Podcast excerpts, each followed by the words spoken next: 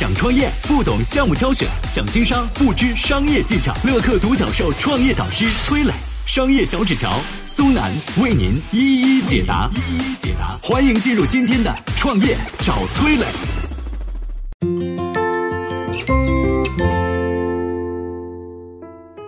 你知道中国第一家互联网公司银海威是谁创办的吗？最后又为什么失败了呢？有请崔磊，有请崔磊。纵观中国互联网商业史啊，叱咤风云的基本上都是男性，马云、马化腾、柳传志等名字如雷贯耳，能够在这一领域杀出来的女企业家相对比较少。但是你知道吗？在中国互联网萌芽阶段，互联网思维的开拓者是一位女性，她的名字叫做张树新。也许您没听过她的名字，但是听完她的创业故事，你会明白为什么当年连马云都把她当作是偶像。回溯中国互联网商业发展历史的开端，时间会被拉回到一九九五年，因为那一年中国电信在邮电内部正式拥有了自己的独立商标。这个举动在日后快速促进了中国网络基建的开展以及更多开荒者的涌入。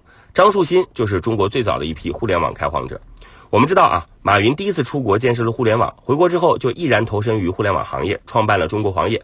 张树新呢也是类似，他的互联网创业之路也是源于一次美国之行。一九九四年年底，张树新跟丈夫一起到美国待了三四个月。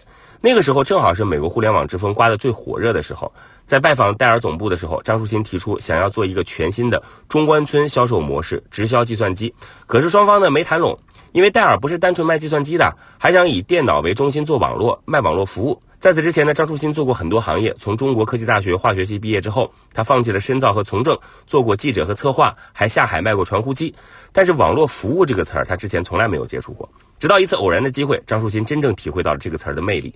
一天晚上啊，张树新住进了洛杉矶的酒店，他们班的一个同学给别的同学发来了酒店的电话号码。当天晚上就有三十多个电话打了进来，找张树新聊天。张树新非常惊讶，说：“你们怎么知道我的电话的？”同学们说：“哎，我们班有一个 BBS，大家在那儿发的消息，看到你的号码，同学们就都给你打电话了。”第一次接触 BBS 和 email，张树新感觉自己仿佛像是开了天眼一般。他敏锐的感觉到这是一场革命，也是一个机会。就在那天晚上，张树新决定投身互联网行业，做网络服务。回国之后呢，张树新和丈夫把全部的家当抵押给了银行，用七百万的本金创办了银海威公司。从做决定到开户，只用了两个月的时间。登录银海威的用户必须登记在册，并缴纳一笔入网费。进入银海威时空，你可以阅读电子报纸和网友聊天，到网络论坛中畅所欲言。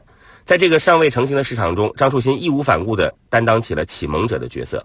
银海威做的第一件事儿，就是在北京的魏公村开办了中国第一家民营科教馆，所有的人都可以在这里免费使用银海威网络，学习网络知识。许多老百姓因此开始了解因特网。在那个门户电商、搜索引擎都不存在的年代，张树新的银海威凭一己之力，不仅培育了中国第一代网民，还带动互联网创业成为了一个崭新的行当。张树新也因此成为了互联网的领军人物。那张树新后来又做了什么？银海威为什么失败了呢？接下来我们有请商业小纸条。想创业不懂项目挑选，想经商不知商业技巧。乐客独角兽创业导师崔磊。商业小纸条，苏南为您一一解答。一一解答，欢迎进入今天的创业找崔磊。有请商业小纸条，请商业小纸条。说到互联网创业呢，就不得不说张树新和马云、张朝阳这个三个大佬之间的故事。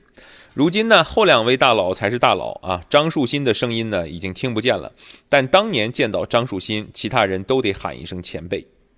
一九九五年，银海威竖起一块广告牌，上面写着：“中国人离信息高速公路还有多远？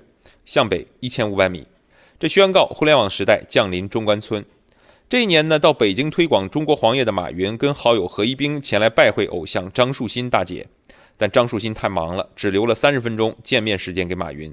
聊完出来之后呢，马云望着银海威的广告牌说：“如果互联网有人死，张树新一定比我死得更早。”马云的理由是：第一，他的观念我听不懂。第二，我做的是企业上网服务企业，他做的呢是老百姓上网，啊，老百姓上网这个时候还不成熟，啊，网费也贵，老百姓的需求也不够足，不得不承认呢，马老师眼光确实毒，一语道破银海威的命运。从北京回去以后呢，马云更加坚定自己做的事情是对的。那时候网民呢确实太少了，啊，也没什么钱。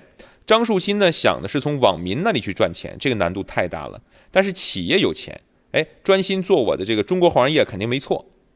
这边张树新送走了马云，又迎来了张朝阳。一九九七年呢，张朝阳前来拜会张树新。恰逢数字巨头尼格洛庞蒂写了那本著名的叫《数字化生存》这个书，张树新呢想邀请尼格洛庞蒂来中国做演讲，顺便宣传一下自己的公司，宣传一下互联网，宣传一下银海威。巧的是，毕业于麻省理工的张朝阳呢是尼格洛庞蒂先生的学生，张朝阳主动请缨要帮张树新牵线搭桥。那是尼格罗庞蒂第一次访华，论坛呢在中科院举办，张朝阳自告奋勇充当老师的翻译。尼格罗庞蒂也非常大方地帮学生打了一波广告。他对媒体说自己来中国是因为对这个国家感兴趣，而学习中国最好的方法是投资中国，所以他投资了张朝阳当时的那家叫爱特信公司。哇，这论坛办完呢，张树新前后花几十万，但各大报纸重点报道的却是那个叫张朝阳的海归年轻人和尼格罗庞蒂的师生情啊。张朝阳用自己的船从张树新那儿借来了舰，名气、投资人都有了。艾特信由此上路。九八年，张朝阳创立搜狐，推出当天，他做了几百人的新闻发布会，传承尼格罗庞蒂先生第一次访华的炒作模式啊。网站推出当天，那就家喻户晓，教育了国人，启发了马云，又给张朝阳借力的张树新，却还是没能保全住银海威。九八年六月，亏损严重，后继资金乏力，大股东兴发集团和张树新产生冲突，危机四伏当中呢，张树新黯然宣布辞职。关于银海威最终失败的原因呢？张树新后来打了个比方，说本来我是卖面包的，但是却不得不先从种麦子做起，过高的成本，太少的盈利，不足以支撑这家公司走到最后。放眼后来，搜狐、网易、腾讯各大巨头做的都是张树新当年想做的事儿，网络服务，领先一步是先驱，领先三步成了先烈，说的可能就是张树新和他的银海威。